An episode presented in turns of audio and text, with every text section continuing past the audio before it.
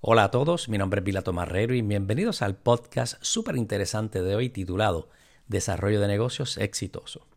En este episodio exploraremos las herramientas clave para el desarrollo de negocios desde sistemas hasta mediciones que son fundamentales para el crecimiento y éxito empresarial. Primero, sistemas eficientes. Los sistemas tecnológicos eficientes son la columna vertebral de cualquier empresa desde la gestión de datos hasta la automatización de procesos, estos sistemas optimizan la productividad y la eficiencia operativa. Uno de los activos más valiosos para todo empresario es la información, o sea, el Big Data, de clientes que contactaron, visitaron y compraron en su negocio.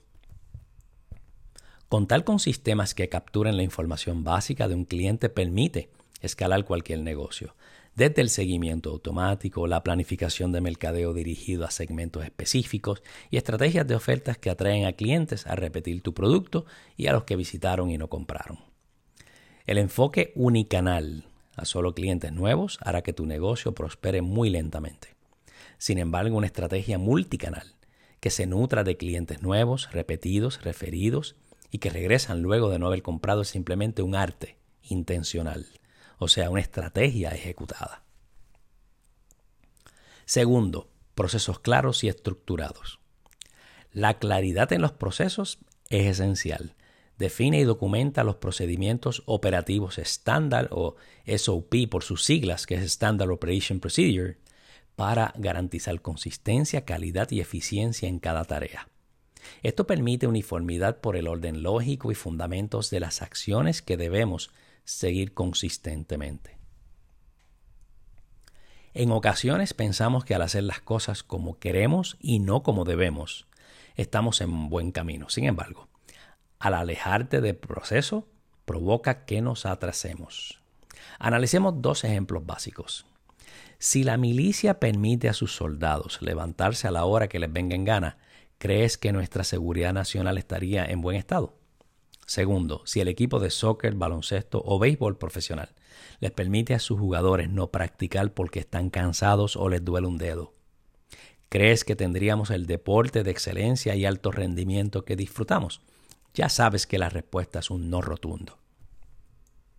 Así que los procesos corporativos, militares y deportivos son muy similares. Esto sucede porque hay procesos y todos deben estar alineados a ejecutarlos en el 100% del tiempo. De lo contrario, hay consecuencias. Y es que una de ellas está fuera por ser indisciplinado. Y les menciono sobre innumerables ocasiones que conocí a jugadores con habilidades excepcionales que no seguían los procesos y ahora están fuera de su deporte. Les recuerdo que los equipos, al igual que las empresas, seguirán existiendo. Lo que cambiarán son sus jugadores si no siguen las reglas o procesos, ya que llegará un momento donde la empresa simplemente no podrá seguir soportándolos. ¿Quién cree o quién creyó más grande que todo? ¿Quién se creyó? ¿Quién perdió tiempo y dinero y oportunidades a la vez? La persona que creyó que era imprescindible. Consejo. Sigan los procesos que funcionan. Y en inglés es altamente conocida esta expresión que dice trust the process o confía en el proceso como se dice en español. Tercero, personas correctas en el lugar correcto.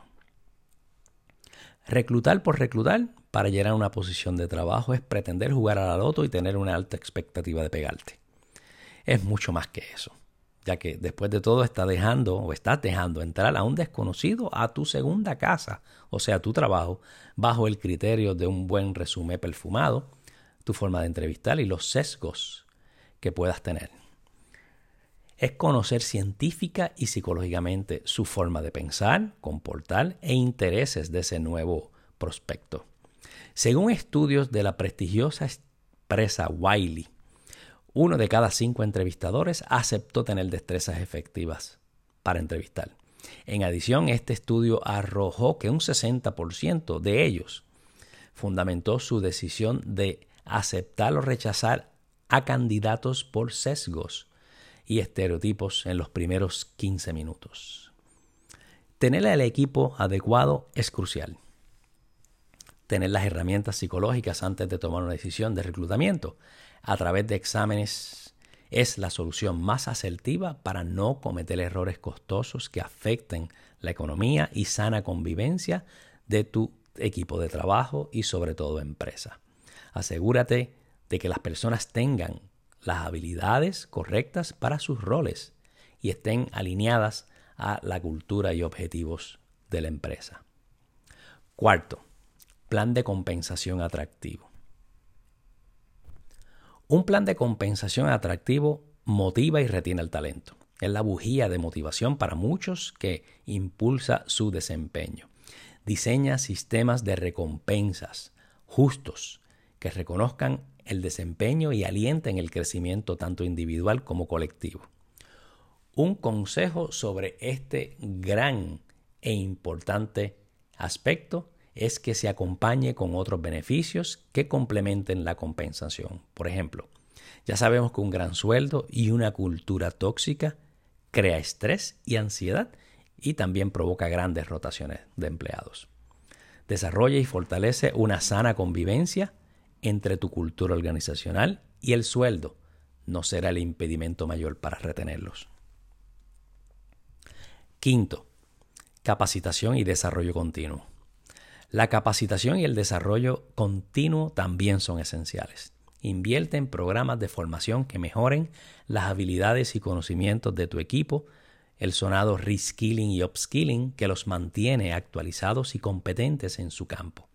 Desde habilidades técnicas hasta inteligencia emocional, liderazgo, gerencia, ventas, área de trabajo y manejo de conflictos son algunos temas que apoyan una capacitación cruzada y estratégica. Sexto, medición y métricas. Las mediciones son claves para el crecimiento. Si no se miden las acciones, procesos y resultados, estamos perdidos, porque no tendremos las herramientas para definir nuestro norte, presupuesto, objetivos o como le quieras llamar. En otras palabras, no podrás establecer la situación actual. Algo así como el diagnóstico del doctor para hacer una analogía. Posiblemente no sabes cuál es el benchmark o el estándar, que son los parámetros de salud que deberían estar. Si no sabes estas dos numéricas en el negocio o en el paciente, entonces no podrás implementar un plan de mejoramiento, que es algo así como que tampoco podrás recetar al paciente porque no sabes cuál es su estado actual. Así funcionan ambos. Por esta razón es que se establecen métricas claras y KPI, que son los indicadores claves de rendimiento para evaluar el progreso y tomar decisiones informadas como planes de mejoramiento. En resumen, estas herramientas son pilares fundamentales para el desarrollo empresarial, desde sistemas eficientes hasta mediciones precisas. Cada una contribuye al crecimiento sostenible y al éxito a largo plazo de una empresa. Les invito a escucharme todas las semanas con temas de valor que mejoran nuestro desempeño. Espero que haya sido de tu agrado y agradezco el tiempo que me regalaste. Sigue mi podcast todas las semanas o conecta conmigo en las redes sociales bajo mi nombre, Vilato Marrero.